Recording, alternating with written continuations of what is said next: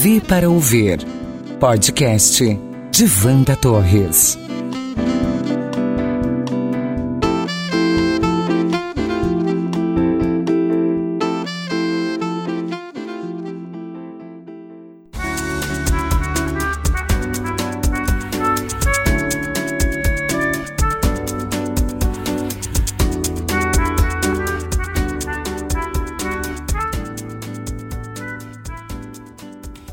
No primeiro episódio, falei do meu sonho de registrar alguns fatos da minha trajetória pessoal e profissional. Inicialmente, a ideia era registrar tudo isso num livro, ideia que ainda permanece e provavelmente em algum momento será concretizada.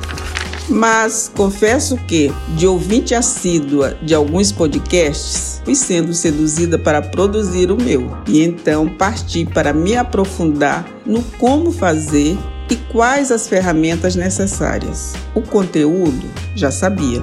Registros de minhas experiências e vivências. Para produzir, convidei a jornalista Flávia Regina, uma entusiasta desta mídia. Pois é, Wanda, você mais uma vez na vanguarda da comunicação, ao escolher uma mídia ainda pouco conhecida aqui em nossa região para compartilhar essas ricas experiências profissionais e pessoais. O podcast consegue reunir a contemporaneidade tecnológica oferecida pelo streaming, pois é um conteúdo que está à nossa disposição, customizado para os nossos horários, os nossos hábitos de consumo de informação, ao mesmo tempo em que ele é vintage, ele tem aquele romantismo do rádio, da narrativa radiofônica, de contar histórias, de envolver a fantasia de quem ouve. É sem dúvidas um meio feito sob medida para a agilidade e a instantaneidade que o mundo atual exige. E é importante que se diga, a opção da Wanda Torres sinaliza que ela tem, de fato, um estilo de vida moderno e atento às tendências da atualidade. Sempre é bom lembrar que o capital mais valioso da nossa era não é o dinheiro, mas a informação. Eu sou Flávia Regina Melo, jornalista, diretora de criação responsável pela produção deste podcast.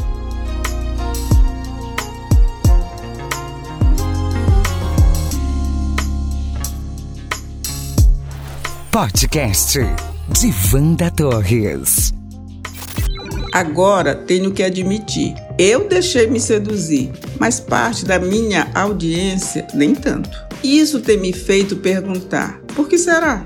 Muitos me questionam se o podcast não tem imagem, se é uma live, que horas vai ao ar, então resolvi fazer um episódio exclusivamente para contar um pouco desta mídia que tem atraído cada dia mais produtores de conteúdos e ouvintes.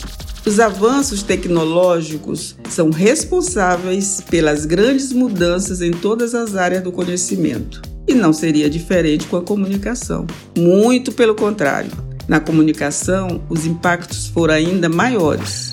Então, analisemos com smartphone na mão, os avanços de internet, 3G, 5G, você resolve sua vida. Transações bancárias, jobs online, assiste noticiários, filmes, séries, ouve música. E por que não se aprofundar em conteúdos específicos? Se existe um público ávido por determinados conteúdos, existe uma outra ponta querendo produzir conteúdos que possam ser ouvidos em qualquer momento e na comodidade do ouvinte, seja numa caminhada, no trânsito, enfim, do jeito e na hora mais conveniente. O Brasil vive hoje a febre dos podcasts.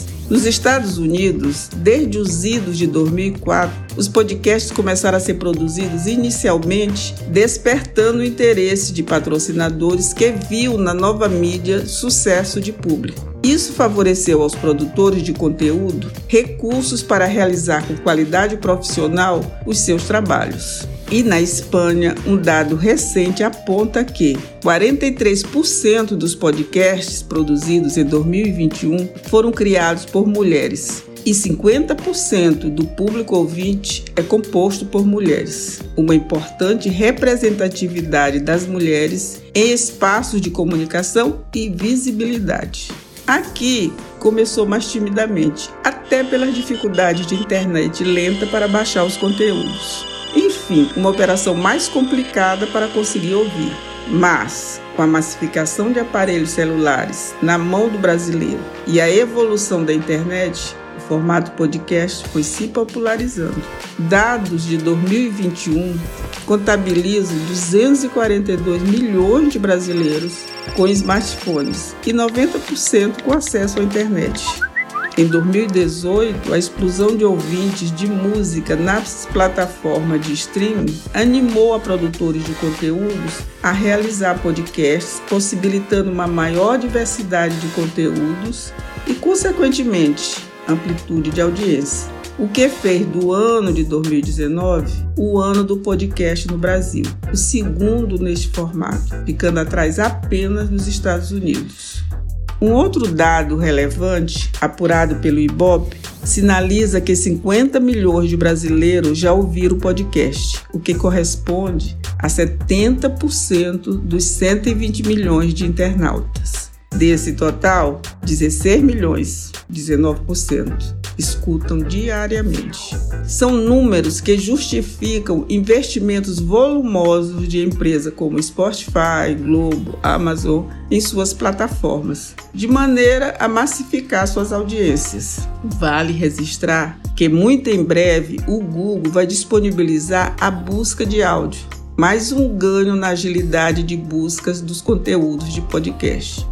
Bom, acho que justifiquei um pouco da minha opção pelo podcast.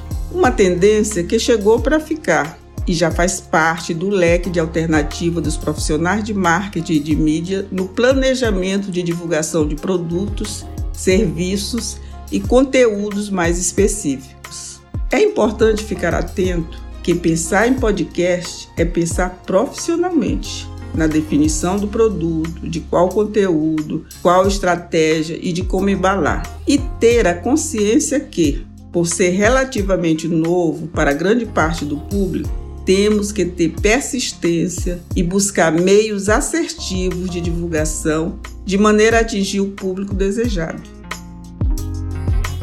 Bom, finalizo contando que sou viciada em podcasts tenho aproveitado dessa incrível diversidade de conteúdos para todos os gostos e segmentos, aprendendo e me atualizando sempre. Vanda Torres. Todas as cores. V para ouvir e viver.